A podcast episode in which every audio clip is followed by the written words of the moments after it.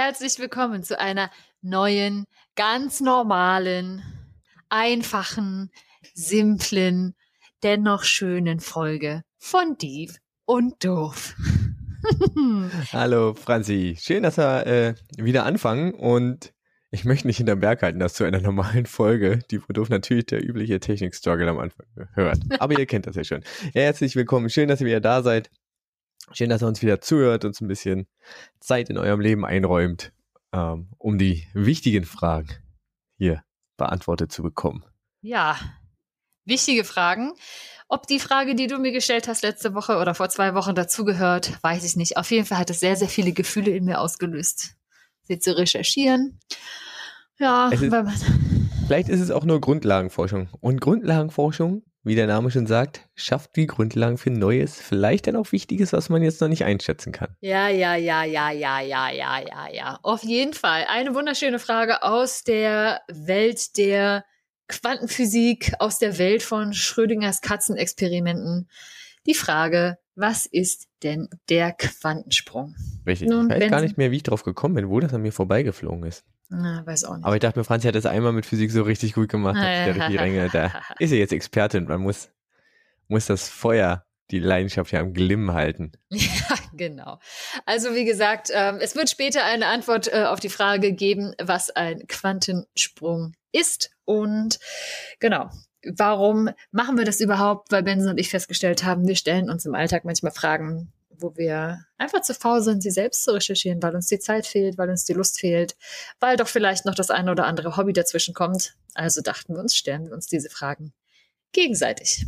Genau, sodass der andere sich schön reinnörden kann, eine fundierte, gute, leicht verständliche Antwort finden kann und den anderen damit ein wenig glücklich machen kann. Und weil wir gedacht haben, äh, manche andere Leute sind bestimmt auch viel zu faul zu recherchieren, sagt man, wir nehmen das auf Ja. und hauen das in die Welt raus. Und da kommt ihr ins Spiel. Und dann kommt ihr ins Spiel. Genau, ihr hört es an. Und natürlich bekommt ihr auch dann, wie immer, einen kleinen Fun-Fact in Form einer Frage auf die Ohren. Da könnt ihr schön mitraten. Und ich bin sehr gespannt, was Benson uns da heute diesmal mitgebracht hat. Ja, ich habe mir gedacht, ich äh, quäl dich da nicht weiter mit Physik. Also es ist auf jeden Fall kein physikalischer Funfact. Ja, da hätte ich ja jetzt wahrscheinlich auch richtig abliefern können. ja, ja, aber man muss ja hier auch äh, fächerübergreifend und äh, Hm. Das Wissen weit äh, auf breite Basis, große Füße gestellt hier. Ach, was weiß ich, hier. Wir wollen Abwechslung bieten. Das meine ich. Ja, der, die, Herr, die, die Herr Lehrkraft. Die, die Lehrkraft, die Lehrkraft. Ja, danke. Ja, nee, äh, ich habe Ferien. Ja. Also momentan ist nichts mit äh, die Herr Lehrkraft. Also gut, wenn ihr das hier hört, äh, ist entweder der, der letzte Sonntag der Ferien schon äh, angebrochen oder äh, Ferien sind schon vorbei, wenn ihr es nicht direkt Sonntag hört, was auch total nachvollziehbar ist. Manche hören das ja auf dem Weg zur Arbeit und Sonntag arbeitet man hoffentlich nicht. Und Ja. ähm, deswegen sind äh, Ferien schon wieder vorbei. Ich bin bestimmt ganz traurig. Ja, was hast du denn gemacht in deinen Ferien, Benson? Ja. Danke für diese Frage. Äh, Gar nicht so viel, eigentlich. Nichts. M- So, so wie du, wie du so ein gemütliches Wochenende machst, ne? So einen gemütlichen Sonntag mit eine Million Kilometer Fahrradfahren. Wie machst du denn so gemütliche Ferien, in denen du eigentlich nichts machst? Erzähl doch mal. Ja, du hast es ja jetzt schon gesagt, ich war Fahrradfahren. Ein paar Tage. Ein paar Tage. Nein, ähm, ich habe ähm, das letztes Jahr schon geplant gehabt mit äh, zwei anderen Menschen. Und zwar den äh, schönen Fahrradweg zu nehmen von Berlin nach Kopenhagen. Und Spazierstrecke. Spazierstrecke. Ja, also man muss dazu sagen, es ist nicht der lange Weg gewesen. Also sprich, wir, äh, es war der Weg über Rostock, dann mit der Fähre und dann über die äh, dänischen Inseln. Man kann ja auch außenrum fahren. Ja, über Kiel, Flensburg und dann übers Festland. Ähm, aber das sind dann, weiß ich nicht, ich weiß gar nicht, so viele Kilometer mehr sind glaube gar nicht. Ja, doch schon ein paar. Also es waren jetzt im Endeffekt waren es jetzt, ähm, was habe ich gemessen, 730 Kilometer. Naja. Auf wie viele Tage verteilt? Auf sechs. Auf sechs. Ja, geplant waren aber nur 700, also 30 Kilometer waren leider ein bisschen Umweg, ähm, weil äh, die Dänen nehmen das nicht so genau mit äh, den Angaben ihrer äh, Verkehrsmittel. Ach so. Also fuhr dann irgendwas doch nicht. Ja, genau. Wir sind äh, mit, der, mit dem Fahrrad nach äh, Rostock, wie gesagt, gefahren. Das war, ging alles gut. Auch super Wetter eigentlich die ganze Zeit gehabt, nur ein bisschen Regen, ähm, aber auch nur ganz kurz, kurz vor Rostock. Und dann mit der Fähre morgens, ja, das war total surreal, morgens um fünf äh, am Fährhafen Rostock, am Überseehafen, wenn da die ganzen 40 Tonner irgendwie auf die, auf die Fähre fahren. Yes. Äh, und dann am Ende der Hafenarbeiter sagt so, hier, hinter den, hinter dem letzten LKW fahrt ihr einfach mit dem Fahrrad drauf und dann stehst du da unten im, im äh, LKW-Deck, wo vor dir die ganzen LKWs stehen. Ja. Und dann sagt er, ja, und wenn, wenn wir dann drüber anlegen, dann fahrt er einfach dem letzten LKW hinterher. Und dann ist gut. Ja. Und ja, stehst du da irgendwie zwischen den ganzen LKWs irgendwie unten im, äh, unten im Deck und äh, dann stehen da zwei Fahrer. Nein, drei. Es, war, es, es gab noch jemanden, den wir da getroffen haben, der auch so verrückt war, nach Kopenhagen zu fahren. Jetzt haben wir eine andere Route gefahren, sodass wir drei Fahrer da waren. Ja. ja. Auf jeden Fall wollten wir an diesem selben Tag noch eine zweite kleine Fähre machen, ähm, die nur so zwölf Minuten, 15 Minuten gefahren wäre und wir hatten extra voll geguckt, wann fährt die. Ja. Und dann hieß es, ja, Saison ist bis September ähm, und in den Oktoberferien. Ja. Und ich habe mir gedacht, das ist ja super. Wir fahren ja in den Oktoberferien. Das ist ja, ist ja, total großartig. Äh, vorher nochmal auf der Homepage geguckt, da stand dann auch, ja, hier bis vom 9. bis 16. fahren sie nochmal, also unsere erste Woche. Mhm. Dann einen Tag vorher nochmal den, den Fahrplan runtergeladen. Ja, so auch hochoffizielle PDF, da stand auch nochmal 9. bis 16. Ja. Ja, dann stehst du da irgendwie am Fähranleger. Die Fähre steht auch da, aber sonst ist einfach kein Mensch da. Ja, okay. Und ist da so ein ich würde fast sagen, handgemaltes Plakat ja, äh, an der Wartebude, mhm. dass sie erst vom 16. Äh, also bis dann, was ist jetzt, 24. fährt. Also quasi die zweite Ferienwoche. Wir standen aber am Dienstag der ersten Ferienwoche da. Mhm. Ja, und dann hatte ich kurz überlegt, äh, ob ich irgendjemand aus dem Hafen frage, ob der uns so rüberfährt mit seinem Schiff. Ja. Aber wie gesagt, da war einfach niemand. Es war ein Verbot, aber es war einfach niemand da. Und wir waren auch nicht die Einzigen. Es kamen immer mal wieder Autos, die irgendwie mit dieser Fähre rüberfahren wollten und dann festgestellt haben, mhm. ja, die fährt nicht. Und so mussten wir leider einen Umweg über eine andere Insel machen. Und statt der an diesem Tag geplanten restlichen, ich glaube, 39 Kilometer, die es dann noch gewesen wären nach der Fähre, waren es dann noch 65, 70 Kilometer, die wir gefahren sind. Boah, also so drei, gut 30, 28, 30 Kilometer mehr als eigentlich geplant. Da kommen wir eine Freude auf in dem Moment wahrscheinlich. Ja, das war total super. Das Gute war, dass es äh, dann zum Ende hin äh, bergab ging. Am Anfang hat es erstmal angefangen zu regnen.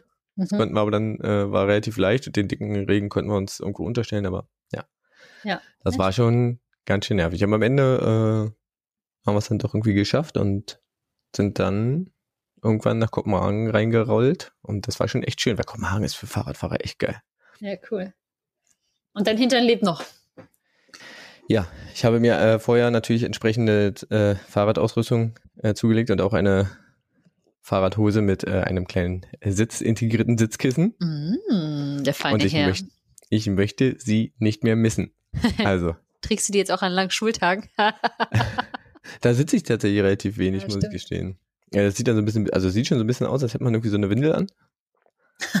Aber ähm, was tut man nicht dafür, dass es irgendwie nach äh, 100 Kilometern am Tag doch noch halbwegs bequem ist. Kann Ja. ich sagen, dass es nicht weh tut, aber es halbwegs bequem ist.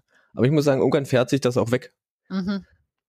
Also wenn, halt, du, ne? wenn du so ein, zwei Tage mal jeweils 100 Kilometer oder 120 gefahren bist, dann fährt das sich auch am dritten noch weg, vor allem wenn du weißt, du hast den ganzen Tag Zeit dafür. Ja, das ist ja nicht Also es war schon, war schon cool. Ich glaube, im Sommer ist es nochmal ein bisschen geiler, wenn die Fähre auch fährt und ähm, Mhm. wenn es ein bisschen wärmer ist, obwohl es eigentlich gar nicht so kalt war. Irgendwann kommt man eh so auf Betriebstemperatur. Ja. Und wir hatten halt mega Glück mit dem Wetter. Also von daher kann ich eigentlich jedem empfehlen, das mal zu machen. Ist ein cooler Radweg, äh, ist cool ausgeschildert. Du kommst echt an schönen Ecken vorbei. Mhm. Ja, schön. Von daher, das war eigentlich so der, der Hauptbestandteil meiner Ferien bisher. Ja, ja, nichts gemacht quasi. Ja, ja. Nichts gemacht. Fahrrad. Nichts gemacht. Wieder nichts. Ein bisschen Fahrrad gefahren. Ja, ja. Okay. Genau. Wie sieht's denn bei dir aus? Was war denn äh, deine Tätigkeit der letzten Woche? Oh, Seit was der letzten alle meine Tätigkeiten. Es ist ja das Schöne, mein Leben ist ja gar nicht so aufregend. Gerade, und genau das ist ja das Gute. Aber tatsächlich äh, werde ich nächste Woche, ich verrate nicht wo, damit nicht so viele zu gucken, aber im Rahmen der des äh, äh, äh, Mental Health Months, Mann, Mann? Months äh, Oktober werde ich tatsächlich eine kleine ähm, Keynote Speech in so einem Rahmen geben zum Thema irgendwie Burnout. ähm, Depression bei der Arbeit und worauf kann man da bei sich achten oder Oh. in der Arbeitsumgebung. Genau.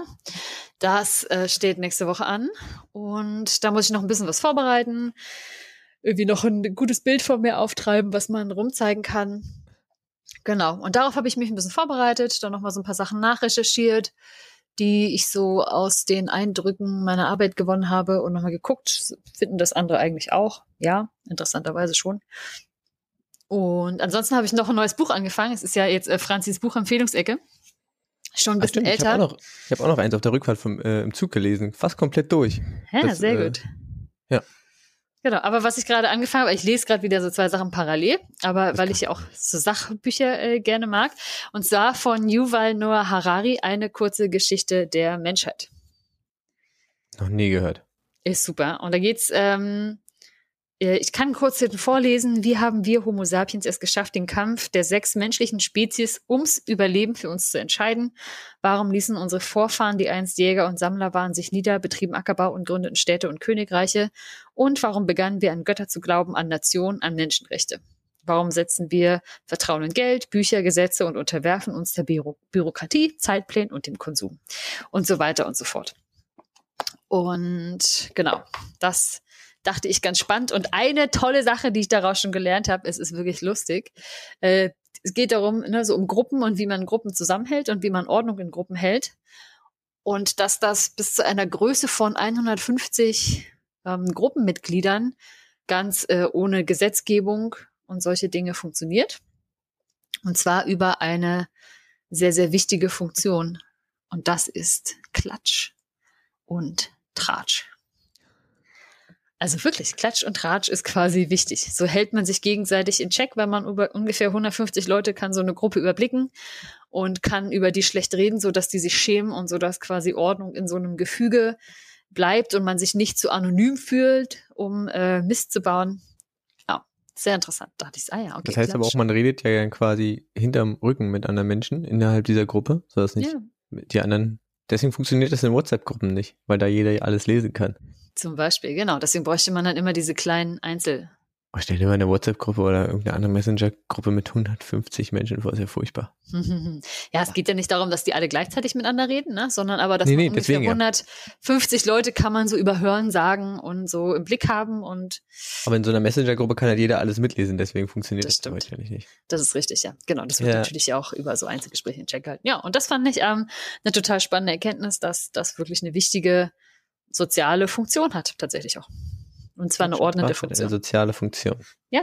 Ja, ich meine, da gibt's ganze Zeitschriften darüber, die sich mit nichts anderem beschäftigen. Also ja, genau. ein ganzes Betätigungsfeld, Fernsehformate, Radio, was weiß ich. Also und Ja. glaube auch Podcasts. Gibt bestimmt auch Podcasts über Klatsch und Tratsch.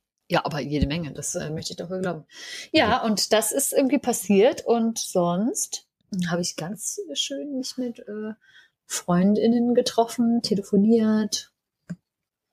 So, das war schön. Mhm. Ja, wenn du jetzt hier äh, das Buch reinhaust, hau ich auch nochmal das Buch rein, was ich gerade gelesen habe. Ich habe, äh, das wurde mir nämlich geschenkt. Ja. Also ich habe es äh, auch gesehen. Es ist dieses Jahr im äh, März äh, erschienen. Und zwar nennt sich ähm, das Der weiße Fleck. Mhm. Äh, eine Anleitung zum antirassistischen Denken. Ach, cool. Und das ist tatsächlich ganz äh, cool. Ich habe es auf der Zugfahrt, wie gesagt, von Kopenhagen zurück nach Berlin fast komplett verschlungen. Mhm. Und äh, war halt einfach irgendwann mal müde. Aber äh, ansonsten äh, war es sehr, sehr interessant, weil es äh, jemand aus einer sehr persönlichen Sicht, äh, also der Journalist, der das schreibt, ähm, der bei verschiedenen äh, Verlagen gearbeitet hat, äh, es ist so ein bisschen nicht bio, naja, biografisch, also eigene Erlebnisse mit einfließen lässt, aber auf jeden Fall auch Erklärungen liefert und am Ende gibt's halt wirklich so ähm, quasi so 50 Hinweise, Ja. die man dann, äh, die man dann so irgendwie äh, beherzigen kann, möchte. Hm. Ähm, und das ist eigentlich ganz cool. Und da stecke ich gerade noch drin. Ich glaube, da habe ich erst die Hälfte von gelesen. Also von den Hinweisen habe ich die Hälfte von gelesen, aber vorher ist es eigentlich wirklich sehr, sehr interessant. Mhm. Ähm, gerade zum Beispiel ähm, die Verwendung von Selbstbezeichnungen äh, von Menschen, die irgendwie äh, rassistische Erfahrungen haben, äh, Mhm. weil ja dann immer dieses Argument kommt, warum dürfen äh, solche Menschen nur diese Menschen das sagen, warum dürfen Menschen, die Ja. ähm, weiß sind, zum Beispiel das nicht sagen. Ja. ist weiß nicht eigentlich auch eine rassistische äh, Kategorie, in der man denken kann und das wird da ganz gut aufgebrochen. Also das kann ich ganz empfehlen, ist sehr interessant. Ja, cool. Schön. Okay, können wir ja, wir können ja beide Bücher mal wieder in die Folgenbeschreibung holen, so als Buchtipp, dann machen wir eine Kategorie Buchtipp noch draus. Sehr gut. Sehr schön. Okay, aber jetzt, äh, Franzi, genug des Vorgeplänkels, oder? Ich bin, äh, ja, bin heiß auf deine Antwort. ja, kurz und knapp hoffentlich, habe ich schon öfter gesagt, aber ich äh, denke doch dieses Mal schon. Ähm, wird es jetzt gehen um den Quantensprung? Wir haben was vergessen. Nein, das. Podcastgetränk. Richtig. Also bevor es jetzt gleich um den Quantensprung geht, machen wir noch einen kurzen Sprung zum Podcastgetränk. Sprung zurück. Ein Katzensprung. Ein Katzensprung zurück. Was trinkst du denn, Binsen? Ich glaube, ich glaube, wir wiederholen uns, aber ich hatte Bock auf ein Heißgetränk, weil es so ein bisschen langsam ja so ein bisschen kühl wird. Ja, Und äh, ich trinke einen Chai. ein Chai. Ja, also so ein, so ein ja, äh, nicht mit, äh, nicht mit äh, Wasser, sondern mit äh, Milch gemacht. Bäh. Bäh. Bäh. Wie? Hier Team Pelle sein, aber Milch bäh Ja. Also Milch im Tee, ich weiß auch nicht, das ist so eine komische Erfindung. Aber ich Ich mag, mag ja auch pure total. Milch nicht. So, Das mag ich auch nicht. Habe ich Wenn da nicht nie. drei Tonnen Sachen drin sind. Nee. Also mindestens irgendwie Müsli musste mit dabei sein. Ansonsten ist es Milch nur Füllmasse für irgendwas anderes. Also Milch alleine ist für nichts gut. Ja. Mhm. Ja, ist auch nicht meins. Ja, ich tue es dir ganz ähnlich gleich. Ich habe etwas gefunden und dachte, das kann ja gar nicht sein.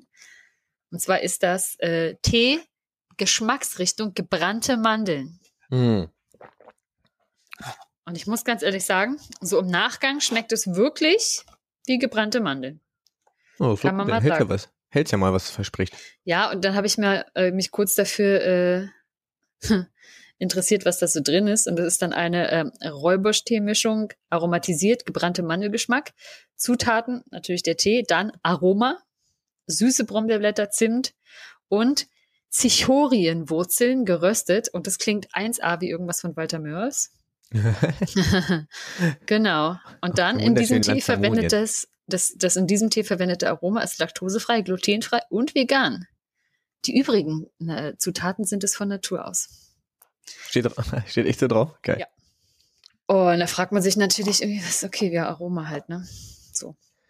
Ja, ich hatte mal, ähm, weiß gar nicht, ich hatte mal eine Flasche äh, Amaretto in der Hand. Das ist meine Lieblingsgeschichte immer dazu.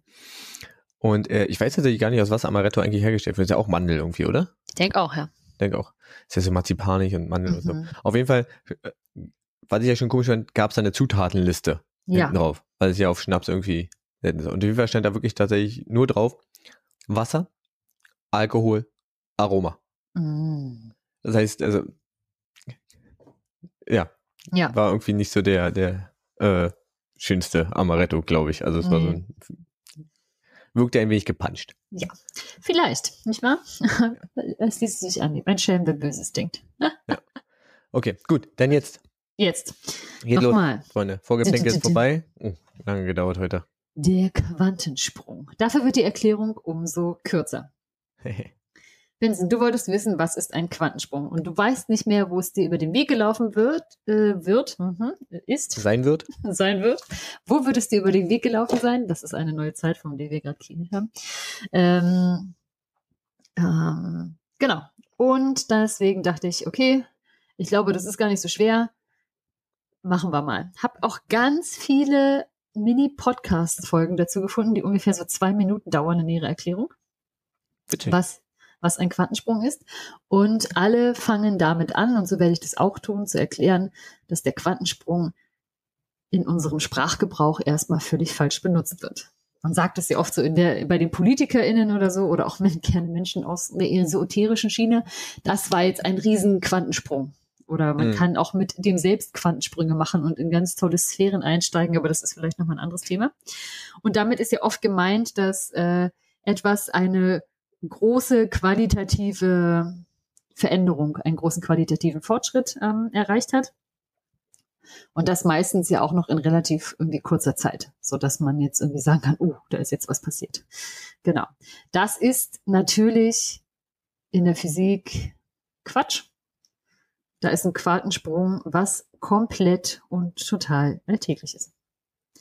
Um nicht zu sagen, passiert es immer, jederzeit und ist so banal, dass ähm, ja, es eigentlich nicht viel Banaleres gibt und trotzdem weiß man nicht so richtig, wie es funktioniert. Punkt. Das ist Ende der Erklärung. Ende der Erklärung, genau.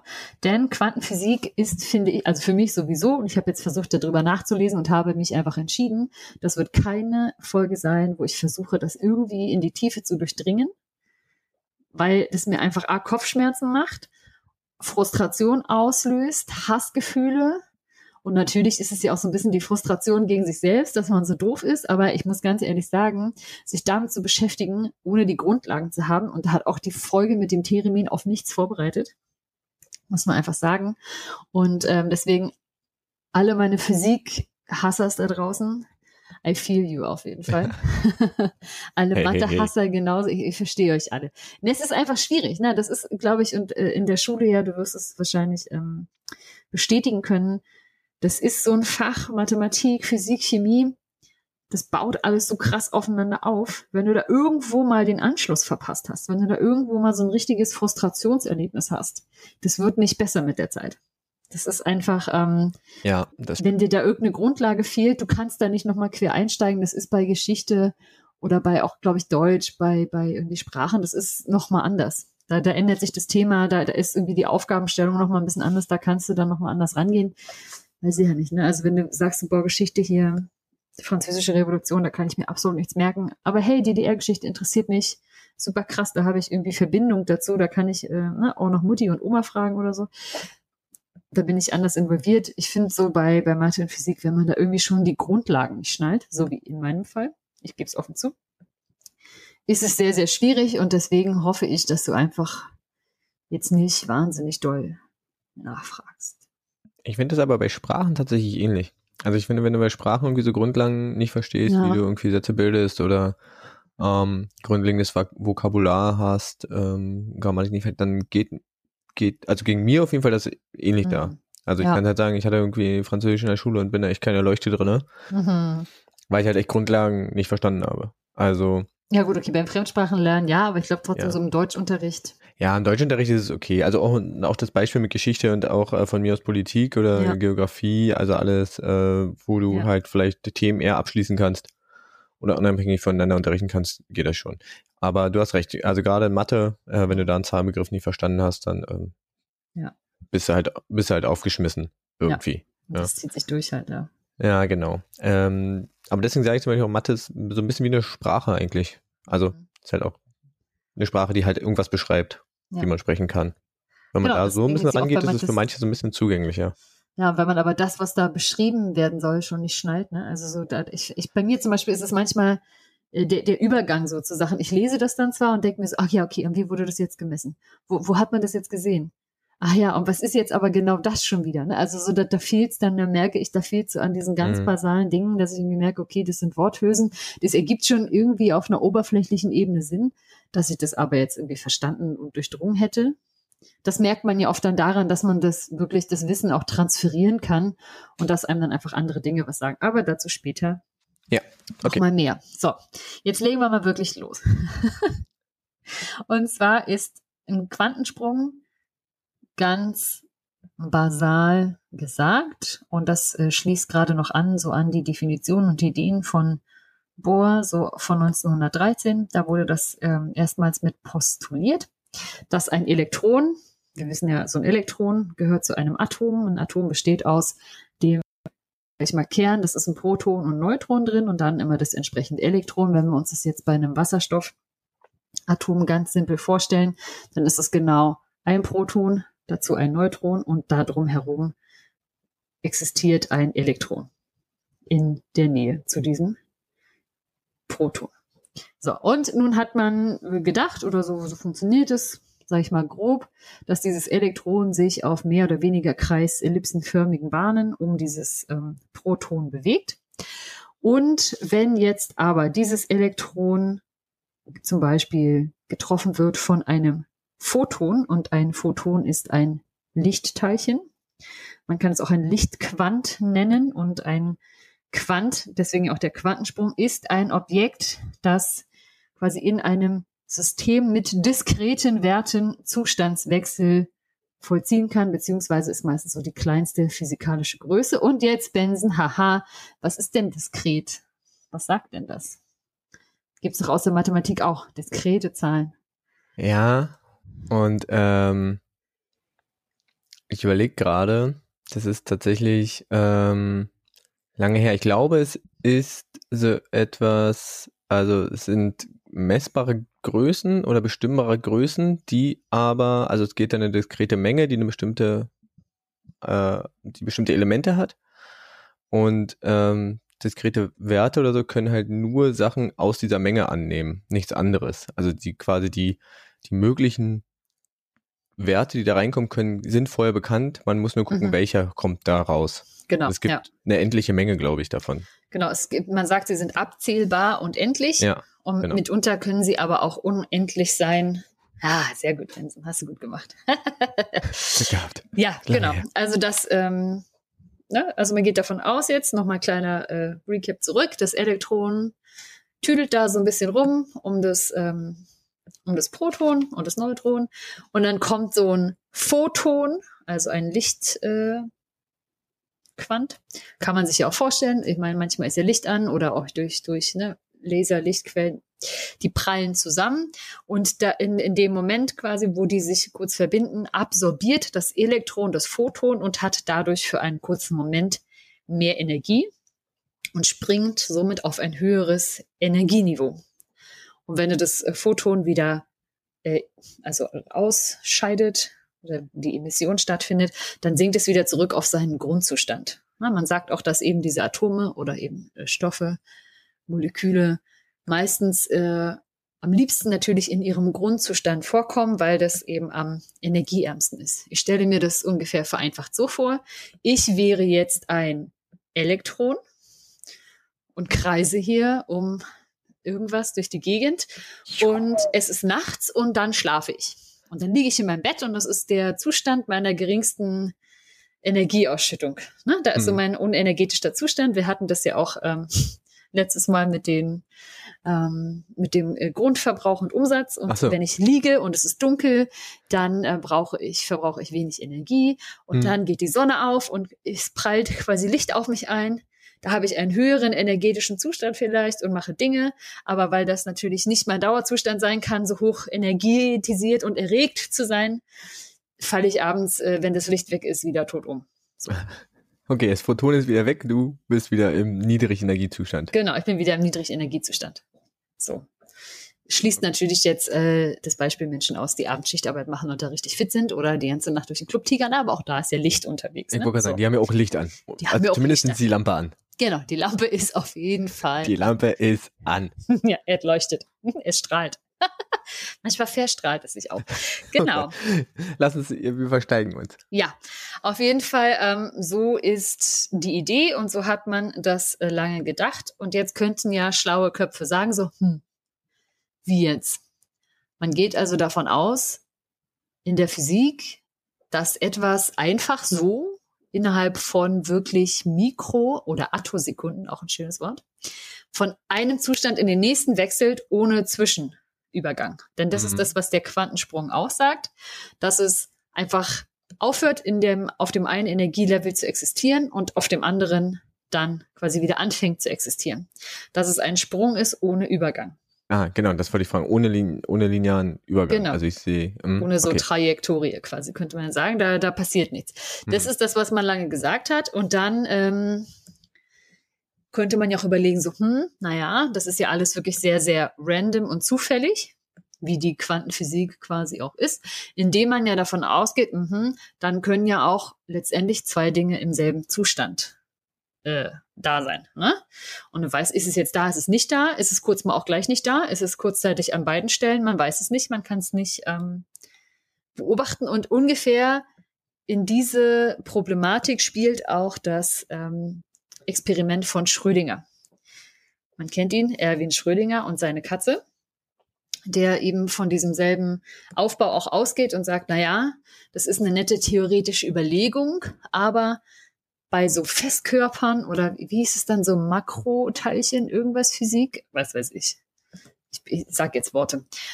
Aber es ist natürlich schwer, sich vorzustellen, dass ein und dieselbe Sache zeitgleich ähm, an verschiedenen Orten existiert. Beziehungsweise, mhm. dass ja dann, wie hat er das schon gesagt, dass es ähm, so ein Status des Übergangs oder dass die zwei Zustände ineinander verschmiert wären, dass man sich, sich überlagern. Sich überlagern, dass man das ja sich vorstellen können müsste. Und deswegen hat er dieses berühmte Experiment von dem, von der Stahlkammer, in der eine Katze drin ist, sowie ein ähm, Versuchsaufbau, ein Röhrchen, ich mache mal jetzt ganz vereinfacht, mit einem radioaktiven Atom, von mhm. dem man annehmen könnte, dass die Wahrscheinlichkeit, dass es innerhalb einer Stunde zerfällt, äh, genauso hoch ist wie die Wahrscheinlichkeit, dass es innerhalb dieser Stunde nicht zerfällt. Mhm. Und wenn okay. es dies täte, ähm, ne, würde da ein Mechanismus ausgelöst, der die Katze vergiftet. Ja. Und das heißt, solange man ja nicht in diese ähm, Kiste guckt, das heißt, solange man nicht misst, wäre es rein theoretisch möglich, dass die Katze ja gleichzeitig lebendig ist und tot, dass das Atom gleichzeitig zerfallen ist und nicht zerfallen ist. So. Ungefähr so hat er versucht zu verdeutlichen, dass er jetzt kein Fan von dieser Quantensprungtheorie ist oder ja. überhaupt dieser Gleichzeitigkeit von Dingen. Soweit ich das verstanden habe, PhysiklehrerInnen dieser Welt steinigt und kreuzigt mich. Ich bin gerne dafür äh, bereit, dass ihr mir eine Sprachnachricht schickt, die ich dann zur Verbesserung das nächste Mal einspiele. Das ist super. Ja. Schreibt, Ge schreibt Franzi eine Mail. Schreibt Sagen Franzi wir am Ende wieder. Und sagt ihr so, oh, Franzi, man merkt, du hast es wirklich nicht verstanden. Egal, alle anderen werden sich natürlich nicht diese Mühe machen, das zu googeln und werden das für bare Münze halten. Und ich kann euch sagen, damit seid ihr jetzt mit meinem zweiten Teil aber schon mal einen Schritt weiter als alles das, was ich in dem Podcast gefunden habe.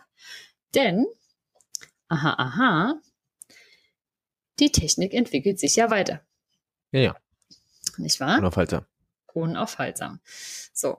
Das heißt, man hat natürlich ja auch daran geforscht, kann es denn eigentlich sein, dass ne, etwas irgendwie in mehreren Zuständen ist und vor allem, was ja in der Wissenschaft oder in der Physik immer sehr verwunderlich war, dass man eben von dieser Zufälligkeit ähm, dieses Prozesses ausging. Das heißt, man kann nicht vorhersagen, wann passiert so ein Quantensprung? Also es passiert halt ständig mehrere Millionen Male innerhalb von einer Sekunde so vielleicht. Und man kann jetzt aber nicht sagen, an welcher Stelle ist dieses Elektron, wenn das passiert und in welche Richtung wird dann dieses Photon zum Beispiel wieder abgestrahlt. Na, das kann ja auch in alle Möglichkeiten gehen. Und das ist sehr, sehr zufällig. Und da gibt's auch eine feine Seite von Dr. Michael Kommer, so heißt er mit Nachnamen, das ist super www.mikomma.de. Und da mhm. hat er zum Beispiel so Modelle und da sind Berechnungen, die wirklich nur darauf basieren, anzugeben, mit welcher Wahrscheinlichkeit das wohl sein könnte. Das sind dann hochbunte, sich bewegende äh, ähm, na, Grafiken, nennen wir es einfach mal so. Animationen. es ist sehr interessant. Ich verlinke euch das natürlich alles in der Folgenbeschreibung, wer sich sowas genauer anschauen möchte. Ich saß nur davor und dachte so, boah, das sieht aus wie ein übelst psychedelischer Trip und habe an der Stelle gemerkt, warum ist Quantenphysik so richtig doof, weil es nicht nur meine erste Hassliebe Physik beinhaltet, sondern nein, das zweite Schlimme auf dieser Welt, die Wahrscheinlichkeitsrechnung. So. Bei was tut es, ist etwas, das man so schon, was ich so schon nicht verstehe, auch noch völlig zufällig macht und sagt, ja, aber wenn wir das jetzt geschickt mit ellenlangen, richtig krassen Formeln berechnen, dann bekommen wir da irgendwas raus. Und ich denke mir so, boah, pff, und am Ende ist es aber trotzdem nur eine Wahrscheinlichkeit, weil ja. wir es halt, wie du gesagt hast, es gibt, also so wie ich es verstanden habe, ist, es ist jetzt nicht reproduzierbar. Man kann jetzt nicht sagen, hier, wenn ich plump gesagt den Versuchsausbau so und so starte, dann passiert das definitiv, sondern ich kann immer nur eine Wahrscheinlichkeit angeben, mit der es passiert. Die Wahrscheinlichkeit, dass es passiert, ist sehr hoch. Man kann eben dann nur die Wahrscheinlichkeit, also in der Quantenphysik wird ja anscheinend berechnet, wo sich dann welches Teilchen äh, aufhält. Und man hm. kann durch eine bestimmte Messung und Messwerte und andere gegebene Werte relativ genau vielleicht bestimmen, wie sich irgendwas verhält oder in der Physik und das ist in der Quanten dann nicht so. Er fragt den Fuchs, weil ich weiß, es ist sehr, sehr verwirrend hier, aber. Habe ich getan. Oh, frag den Fuchs, ja. Frag den Fuchs zurück. So. Auf jeden Fall. Was ich aber verstanden habe, und da muss man sagen, Halleluja an das englischsprachige, an die englischsprachige Welt da draußen. Denn da gab es tatsächlich ein sehr, sehr interessantes Video, das habe ich mir angeschaut. Und die haben wenigstens mal erklärt, wie kann man das dann überhaupt messen oder beobachten. Und zwar kann man einzelne Atome mit einem Laser gefangen nehmen, quasi. Das ist super. Also sie haben das äh, Trapped genannt. Und dann ähm, haben sie quasi dieses Atom mit ähm, einem Laser bestrahlt, der genau ähm, die Frequenz hatte, die exakt auf die Energiedifferenz der beiden energetischen Zustände des Elektrons zugeschnitten war. Was wiederum dafür gesorgt hat, dass dieses ähm, Elektron da drin eben nur die beiden Zustände Energielevel 1 und 2 zunehmen konnte und dazwischen hin und her gepinkt gewechselt ist. ist. Gewechselt ist. Mhm. Und das Spannende war, dass sie dadurch, ähm, durch, immer wenn halt dieses äh, Photon dann wieder abgegeben wird, und das hat er gesagt, das passierte halt wirklich ungefähr 100 Millionen Mal pro Sekunde. Krass. Dass es äh, auf und wieder absorbiert und Mhm. wieder abgenommen wurde in diesem Laserstrahl. Und dass man aber ähm, natürlich nicht sehen kann, wie so ein einzelnes Photon wegfliegt. Welche, ähm, welche Sache aber beobachtet werden kann, ist, dass das Atom quasi anfängt zu fluoreszieren. Zu leuchten. Genau. Hm. Und so zum Beispiel auch ähm, funktioniert es, wenn du Dinge unter Schwarzlicht hältst. Mhm. So, das ist eben auch so dieser Prozess, dass das Licht, Mhm. die Wellenlänge eine bestimmte Frequenz hat, die halt dafür sorgt, äh, dass es ja so aussieht, als ob die Sachen, die du anhast, Licht abstrahlen, was Mhm. eben daran, dass sie halt in einer bestimmten Frequenz, Frequenz schwingen. schwingen und dann halt das wieder abstoßen. Mhm. Genau. Okay. Und jetzt hat man gesagt, so, hm, naja, gut, okay. Da ist ja aber so ein Quantensprung immer noch nicht sichtbar, dass sich das von irgendwo nach irgendwo bewegt. Wir wissen nur, dass Ja. was passiert. Ja. Und dann haben sie gesagt, naja, dann sind wir doch mal clever. Wir schicken da noch einen zweiten Laser drauf, der äh, so getuned ist, dass es ähm, das Elektron in einen dritten, in ein drittes, davon unabhängiges Energielevel schickt. Und als sie das gemacht haben, ist quasi dieses Atom dunkel geworden. Das heißt, es ist nicht mehr fluoresziert, weil dieses Elektron dann eben auf diesem Energielevel 3 gefangen war Hm. und dort natürlich immer, also wirklich ja mit diesen Photonen quasi versorgt wurde und dieser Prozess dann so war, dass es eben dauerhaft auf diesem Energielevel hing und nicht mehr fluoresziert ist. Deswegen hat es halt aufgehört ähm, zu fluoreszieren. Und so konnte man sehen, wenn man den dann wieder ausgemacht hat, dass es halt langsam eben wieder dieses quasi Photon dann abgegeben hat und dann wieder anfing, auf den unteren Leveln da zu fluoreszieren.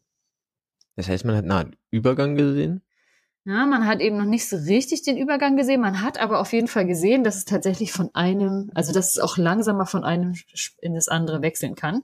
Aber Mhm. immer noch zu schnell letztendlich, um wirklich zu sehen, dass es jetzt springt oder dass da ein Übergang ist. Dann hat man noch mal was ganz anderes gemacht. Okay. Was, ähm, was, ähm, also doch, man konnte, genau, man konnte Sprung sehen, aber das war immer noch augenscheinlich völlig random. Das war das, genau. Man konnte sehen, Mhm. da ist also ein Sprung, aber immer noch anscheinend völlig random.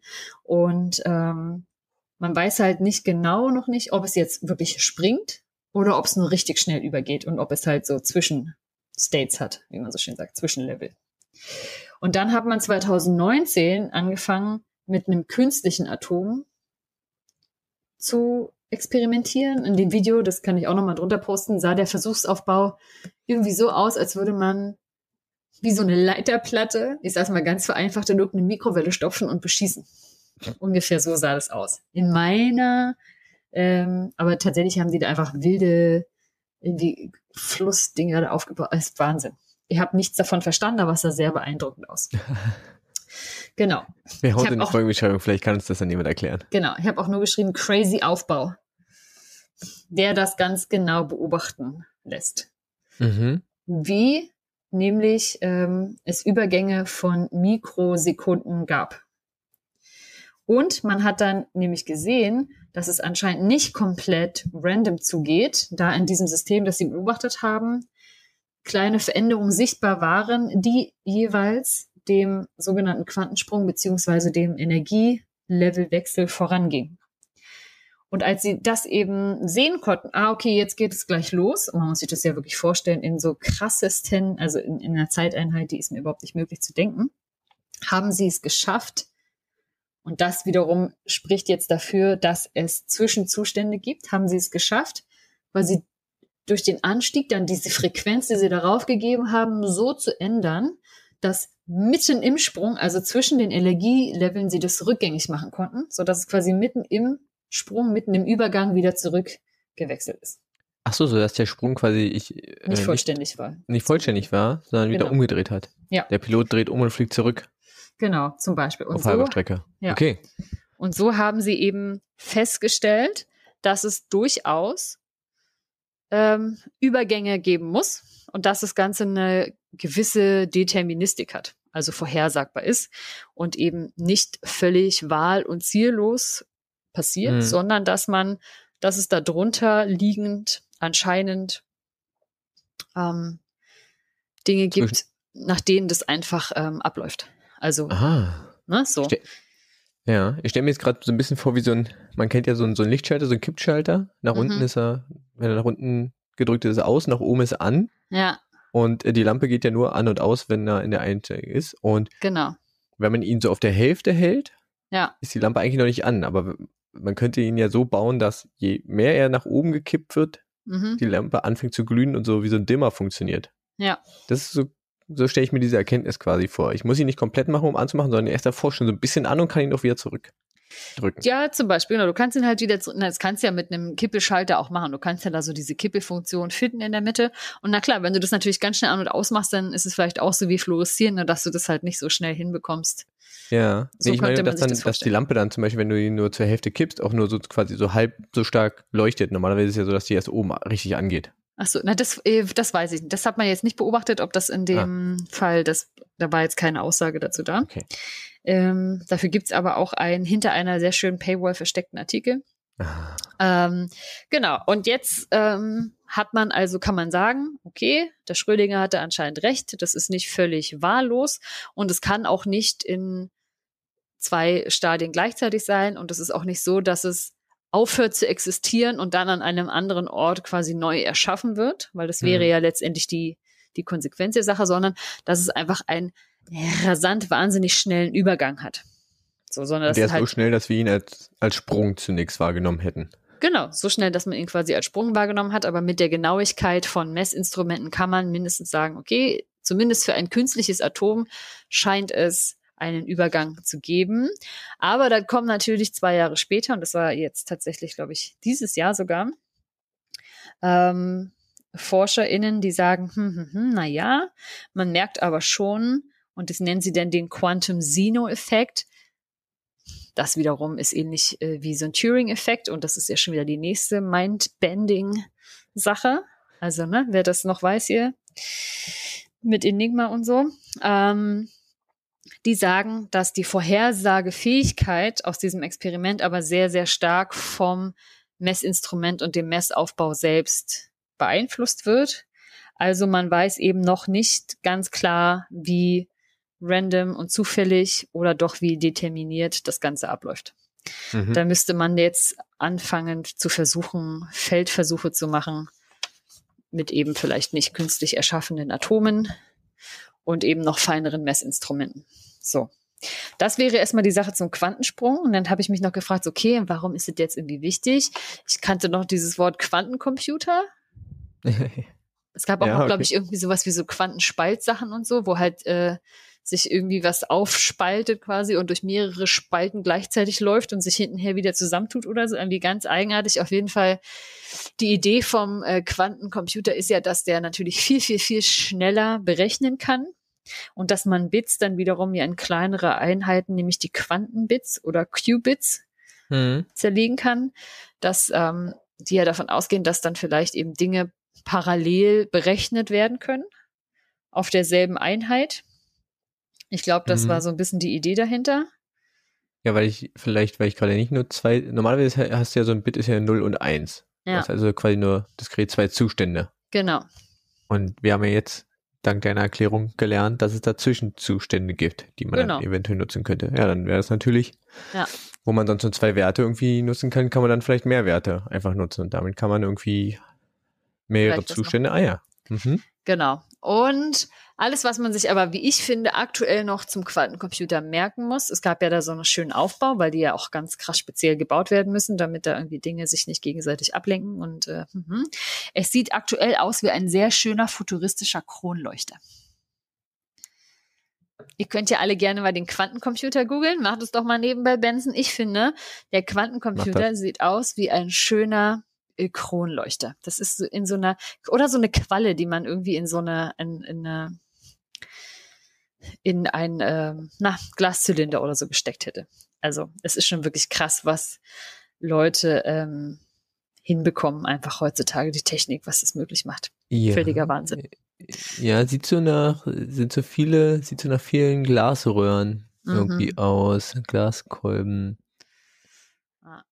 Erinnert auch so ein bisschen, also vielleicht sehr futuristisches, ja. Steampunk-mäßiges, so wie so alte Radiokolben. Ja. ja. Irgendwie. Ja, ja, stimmt schon. Ja. Genau, aber das wäre so alles, was ich dazu Kraft meines Nichtwissens äh, zu sagen hätte. Ich glaube, dafür ist es ganz okay. Am Ende merken wir uns, es gibt keine Quantensprünge, Elektronen haben verschiedene Energielevel und wahrscheinlich, höchstwahrscheinlich haben sie sehr wohl Übergangszustände dazwischen, die aber so krass schnell wechseln, dass wir richtig Probleme haben, selbst mit unserer besten Messtechnik. Okay, aber wir, wir sind schon, wir können uns auch merken, die Messtechnik ist schon besser geworden und hat schon quasi diesen ähm, Mythos des, des Sprungs ausgeräumt, weil man ja. quasi genauer hinschauen konnte und genau. Übergänge, mindestens kleinere Sprünge vielleicht, äh, also Zwischenlevel irgendwie nachweisen konnte. Ja. Über, Zumindest theoretisch oder in, in künstlichen Umgebungen. Das war, du hast gesagt, künstliches Atom. Ja. Okay, also sind äh, äh, ja gemeint war der Sprung vom Übergang von zwei Zuständen und it's a lie. It's a lie. It's a lie. Yes, the genauer we can mess. oh Gott. Wie war das mit den Sprachen? Waren wir nicht so? Yes. The, the more it gets a, a lie. the more it gets, oh Gott. Yes, and the so, bad English. Dann haben wir auch noch die Anglo, äh, viele ja. Menschen auch noch vergrault. Sehr, ja, ich erzählt, dass ich auch diese, äh, diesen, diese Keynote in Englisch geben muss. Oh, wow. Ja, das ist, geht schon, aber es ist halt sehr eigenartig, wenn man Dinge, die man ja gewohnt ist, über Jahre lang zu erzählen, über sich, seine Arbeit, das auf ja. einmal in, einer, in eine andere Sprache zu übersetzen, das auch noch bei einem, ich finde, doch sehr sensiblen äh, Thema wie Thema? psychischen Erkrankungen, da irgendwie nicht ähm, vielleicht doch in einer anderen Sprache so oft ein bisschen offensiv auf einmal zu sein oder zu salopp, das ist schon nochmal spannend auf jeden Fall. Ja, sehr gut. Vielleicht frage ich dich einfach das nächste Mal, äh, ob du mir eine Antwort auf Englisch geben kannst. Obwohl, dann ist der Vortrag schon vorbei, dann ist die, der Übungszweck auch schon doof. Ich kann dir auch gerne eine Antwort auf Englisch geben, falls du Englisch üben. Aber du hast ja jetzt hier, äh, also vortragen kannst du ja. Min ja. Übst du ja seit fast einem Jahr. Mhm. Hier. Gut, ne? Genau. Ja, vielen Dank. Äh, ich fühle mich äh, erhellt. Floristiert es in deinem Kopf schon? Das, das Wissen hin und her. Der Zustand von Nichtwissen und äh, wurde zu Wissen äh, wurde mit äh, kleinen Übergängen äh, ja. geändert. Und äh, ich hoffe, dass ähm, alle, die uns äh, zugehört haben, hier auch was rausnehmen konnten und diese wichtige Grundlagenforschung oder Grundlagenidee jetzt nachvollziehen können. Ja. Ähm, und sich vielleicht irgendwann daran erinnern, wenn wir in ein paar Jahren unseren Quanten-Heimcomputer kaufen werden. Ja, ja. Der so schnell rechnet, dass, äh, ich glaube, das, das braucht man ja persönlich nicht. Nee, ich glaube, aber gut, das hat man damals über den Computer auch gesagt.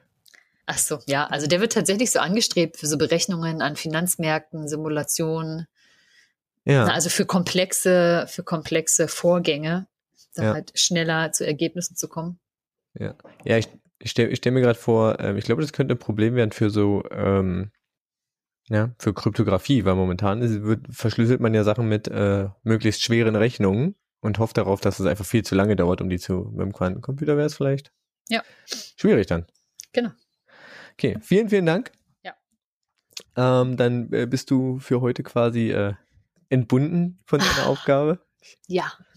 Und äh, dann füttere ich dich mal mit meinem Part. Obwohl es ist, eine, ist natürlich nur wieder eine Frage an dich und du darfst natürlich wieder schauen, ob du die Antwort weißt. Beim letzten Mal äh, hast du das ja fulminant gelöst. Mhm, zum, äh, zu meinem Erstaunen. Ja. Ähm, bin sehr gespannt. Deswegen. Ich habe eine, äh, hab eine ganz witzige äh, Studie gefunden. Mhm. Und zwar äh, beschäftigte sie mi- sich mit folgender Frage und haben dann eine Antwort gefunden oder eine mögliche Antwort. Ähm, und deswegen möchte ich dir erst die Frage stellen. Mhm. Wenn man sich äh, auf der Welt umguckt, besteht die Welt ja zu ganz vielen äh, Prozent aus Wasser, weiß ich gerade nicht, zu zwei Dritteln, glaube ich. Und- ja, viel Wasser. Genau, auf jeden Fall viel Wasser. Blauer Planet wird ja auch genannt. Ja. Und da sind natürlich Lebewesen drin. Und na klar, die sind irgendwie miteinander verbunden und deswegen verbreiten sie sich da drin.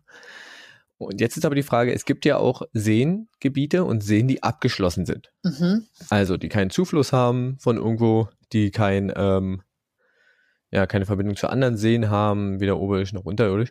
Und trotzdem ähm, gibt es ja dort zum Beispiel Fische drin. Ja. So, und diese Studie hat sich damit beschäftigt, hey, wie kommen denn Fische in einen See, der keine Verbindung nach außen hat? Hm. Das ist eine So. gute Frage. Ja, in den, äh, es fließt kein Fluss rein, kein Bach.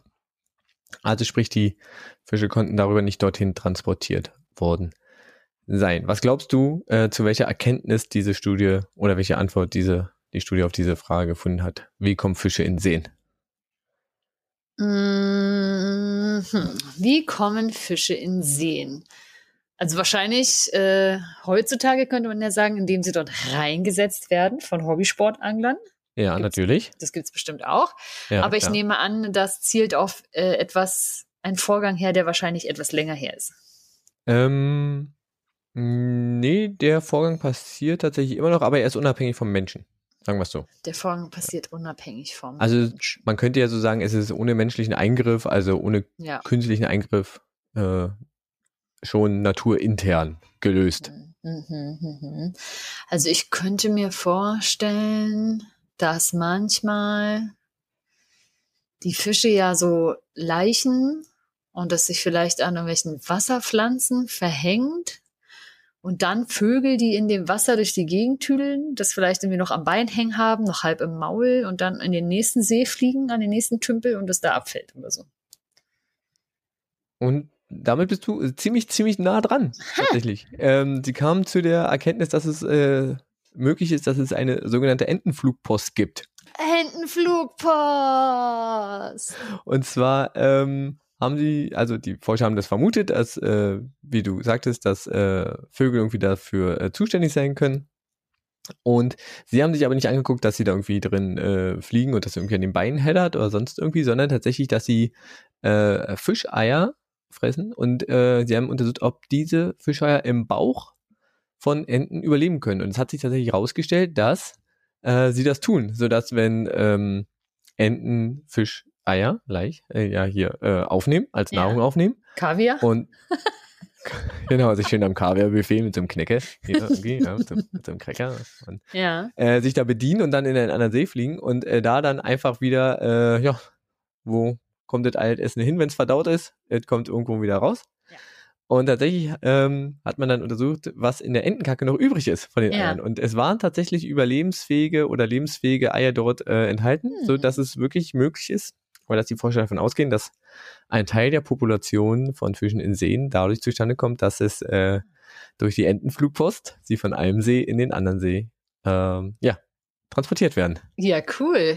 Entenflugpost, wie witzig. Entenflugpost. Genau. Ja, nicht schlecht. War so, ich weiß gar nicht, wo ich es gesehen habe, vielleicht war es sogar, nee, es war, es war nicht beim Ig Nobel-Preis. Ähm, weiß nicht, kennst du den Ig Nobel-Preis? Ja, oder?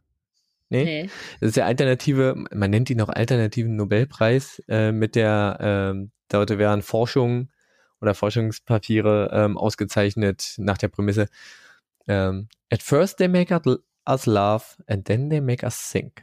Ah ja, okay. Ja, also Nice. erst lachen, dann nachdenken Ja. und ähm, das wäre vielleicht so in der Kategorie, ja. Also Entenflugpost sorgt dafür, dass Seen mit Fischen bevölkert werden. Mega cool. Mega cool. Und du warst wieder nah dran. Nicht Vielleicht schlecht. muss ich es mal schwerer machen. Ja, das ist gut. Ich, ich weiß nicht, ich fühle mich anscheinend äh, nicht so doll gepressured hier, weil wenn ich in so einem richtigen Kneipenquiz, da hat man dann nicht kurz die Ruhe nachzudenken irgendwie. Weil dann irgendwie alle sofort so, ah, das könnte das und das sein und dann kann ich immer nicht mehr denken. Deswegen hier ist ganz angenehm. Ja, ja, ist auch kein, äh, kein Gewinndruck vielleicht. Das stimmt. Krieg, und außerdem kriegst du die Auflösung sofort. Das ist richtig, das ist super. Ja, cool, vielen Dank. Entenpost, das ist ein super schönes Wort auch. Entenflugpost finde ich auch schön, ja. Ja. Und vor allem, also gut, wenn man dann sieht, dass es eigentlich nur Entenkacke ist, aber gut. Egal. Egal. Post. Flugpost. gut, damit Ja. sind wir äh, quasi fast durch und Ja. äh, mir schlottern ein wenig die Knie vor deiner Revanche-Frage. ja, ich, ich muss ganz ehrlich sagen, ich habe ja hier wirklich so eine richtig lange Liste, die habe ich dir das letzte Mal auch gezeigt. Ja, da war ich sehr beeindruckt von. Hm, aber da sind auch so Fun Facts, alles gemischt drauf und ich, ha, ich bin so unentschlossen. Aber ich frage dich einfach die, weil ich mir denke, wie zur Hölle kann das gehen? Und du bist ja Politiklehrer Um Gottes Willen. und du kannst mir das bestimmt erzählen. Ein Konglomerat aus Verstecken, Macht, Geld und internationalen Beziehungen. Und zwar, und es ist kein Krimi, es ist doch es ist auch ein Krimi. Und zwar, Gibt's da einen Film drüber? ich glaube nicht. Schade. Äh, und zwar habe ich mich gefragt, jetzt gibt es ja seit sehr, sehr vielen Jahren Krieg in Syrien. Mhm. Und der hat dafür gesorgt, dass sehr, sehr viele Menschen sich in Sicherheit bringen müssen und ihre Heimat verlassen und irgendwo quasi Zuflucht suchen. Mhm. Hat dafür gesorgt, dass da ein komplettes Land eigentlich in Schutt und Asche gelegt ist, Mhm. wirtschaftlich irgendwie da nicht mehr so viel geht, viele Menschen gestorben sind auch, ermordet wurden. Und trotzdem, trotz alledem, gibt es noch immer diesen Präsidenten Assad, der Mhm. Durch all das hinweg immer noch offiziell dieses Land regiert.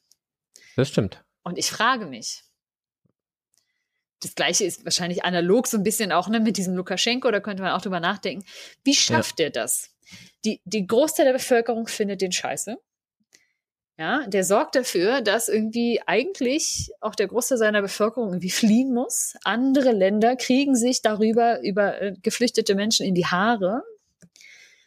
Ja, und trotzdem ist der da noch Präsident, kriegt irgendwie Zuschlupf. Es reitet kein Land los und meint jetzt Syrien befreien zu müssen von dem, wie vielleicht von so einem ähm, Saddam Hussein oder so. Mhm. Wie schafft er das, trotz all dem, was der seinem Land oder diesem Land antut, an der Macht zu bleiben? Warum ist da noch niemand Neues? Das schnalle ich Wie nicht. hält sich Assad an der Macht? ja, wie hält er sich an der Macht? Ja, ist eine, ist eine interessante Frage. Ähm, ihr habt dann natürlich mich äh, auch arbeitstechnisch inzwischen rudimentär damit mal ab und zu mal, auch wegen tagesaktuellen Sachen äh, beschäftigt. Ähm, glaube, äh, er hat da Hilfe. Ja, ja, mit Sicherheit. Und welch, welche Arschlöcher helfen ihm? Und warum kann Ja. man die nicht hauen? Ne, so, Äh, also, warum kann man, ja, warum kann man die nicht hauen, weil der Arm nicht lang genug ist? Vielleicht. genau, ja, so. Okay. Ja. Äh, Also- sehr, sehr interessante Frage. Ähm, Mhm. Und ähm, ich glaube, das wird eine, ich muss mal gucken, wie ich das eingrenzen kann. Ja. Ich glaube, es wird eine äh, Antwort oder ja, wird ein Themengebiet sein, wo man echt gucken muss, welche Informationen nimmt man noch mit rein und äh, wie macht man das knackig kurz Ja. vielleicht. Ja gut. Stell dir vor, eine Unterrichtsstunde, 45 Minuten. Ja, aber dann würde ich ja Arbeitsphasen für dich einplanen müssen und die anderen, ja. Ja, gut ist ja, wenn ich so wenig wie möglich erzähle. das stimmt. Ja, also Okay. soll ja aktiviert werden. Okay, also die Machtstrukturen in Syrien, wie sind die aufgebaut vielleicht und wie äh, ergeben die sich da, wenn wir bestimmt ein bisschen einen kleinen historischen Abriss geben müssen. Ich äh, Ja. werde mich da mal so ein bisschen einlesen ähm, und werde probieren, dir da eine hoffentlich adäquate Antwort darauf zu geben. Sehr schön. Vielleicht, äh, wie, vielleicht auch so mit, ähm, dann guck, ich will nicht zu viel versprechen, aber du hast ja auch andere Sachen, äh, andere Namen gerade genannt, vielleicht kann man da Analogien ziehen. Genau, cool. Okay.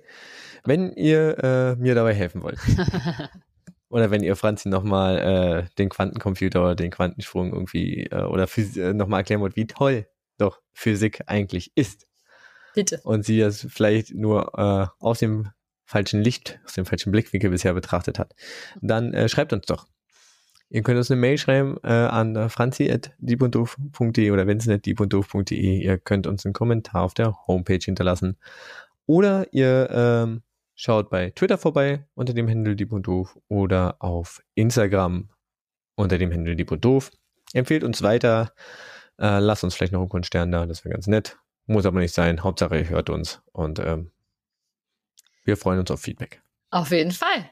Auf jeden Fall. Dann habt noch einen schönen Sonntag, Montag, Dienstag, wann auch immer ihr das hört. Habt auf jeden Fall einen wunderschönen Tag, Abend. Ja. Oder kurz vorm Schlafen gehen. ähm, gehabt euch wohl, bleibt gesund. Wir hören uns das nächste Mal. Auf jeden Fall. Bis dann. Tschüss. Tschüss.